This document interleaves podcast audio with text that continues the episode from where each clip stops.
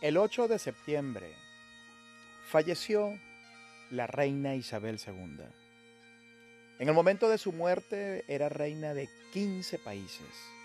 El Reino Unido, Canadá, Australia, Nueva Zelanda, Antigua y Barbuda, Bahamas, Belice, Granada, Jamaica, las Islas Salomón, Papúa Nueva Guinea, San Cristóbal y Nieves, San Vicente y las Granadinas, Santa Lucía y Tuvalu.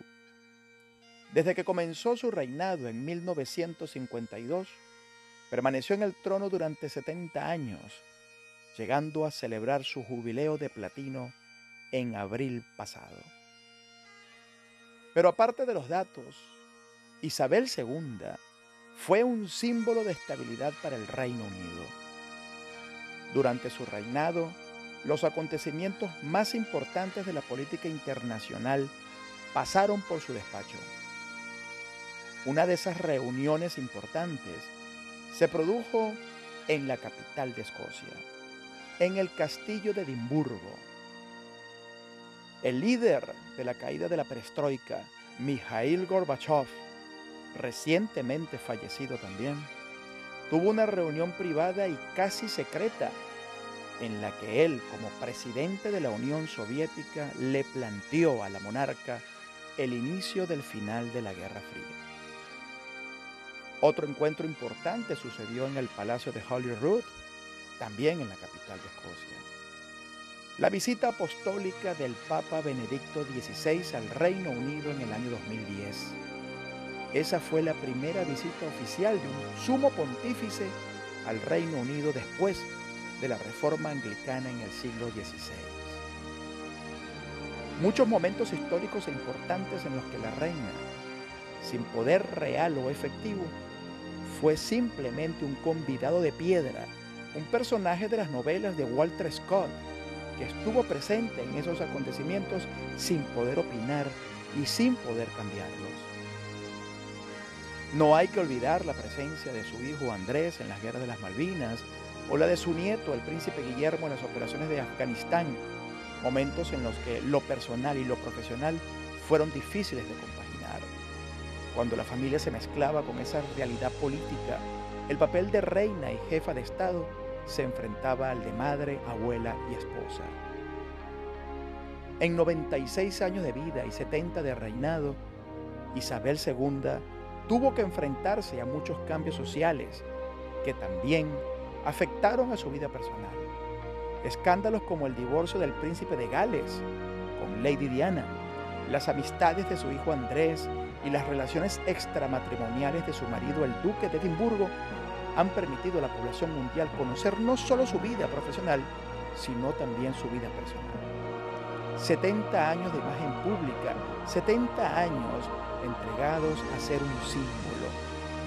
Se estima venta de objetos con su imagen valieron más de 400 millones de libras. Más del 60% de los británicos nunca llegaron a conocer a otro monarca y muchos de ellos tuvieron la oportunidad de conocerla en sus innumerables actos públicos. Y por eso, hoy, en este mes de septiembre, muchos lloran su muerte y los que no la lloran mantienen un silencioso respeto por el trabajo de una mujer que sin poder real ejerció la labor de mantener el peso de la historia. Keep calm and carry on. Mantén la calma para continuar. El gran lema que le permitió mantener la monarquía a pesar de los escándalos, la pérdida del imperio británico, la entrada y salida de la Unión Europea, las consultas para la independencia de Escocia o el llamado asunto de Irlanda son solo unos ejemplos. ¿Cómo lo consiguió? ¿Cuáles fueron sus armas? Simplemente un bolso y la elección de las joyas y accesorios de su vestuario. Ser reina y no tener opinión personal en público no implicaba que no pudieses lanzar señales al mundo de lo que te agradaba o no. Acaba una etapa en la historia. Ha muerto la reina. Pero Lilibet, como le conocían en su familia, ha podido morir donde ella quería, en Balmoral, en Escocia, el lugar donde fue feliz, el lugar donde nació su madre, donde ejerció de mujer normal que iba a hacer compras. Edimburgo está preparada para despedir a esa mujer. A la reina la entierran en Londres y muchos británicos se sienten un poco más huérfanos, más frágiles. Se ha ido el faro, se ha marchado la guía y vienen nuevos tiempos, tiempos en los que habrá que mantener la calma y continuar. Hablemos de Escocia en castellano. Síguenos en nuestra cuenta de Instagram con más de 21 mil seguidores. Mira lo que dicen de nosotros en TripAdvisor, nuestra cuenta allí, Hablemos de Escocia en castellano. Escucha más sobre nuestros podcasts en Spotify, en Apple Podcasts, Google Podcasts o en Evox en español. Revisa nuestros productos y servicios en nuestra página web www.hablemosdescociaencastellano.com. O si quieres compartir con nosotros algún mensaje, contáctanos a través de nuestro correo info arroba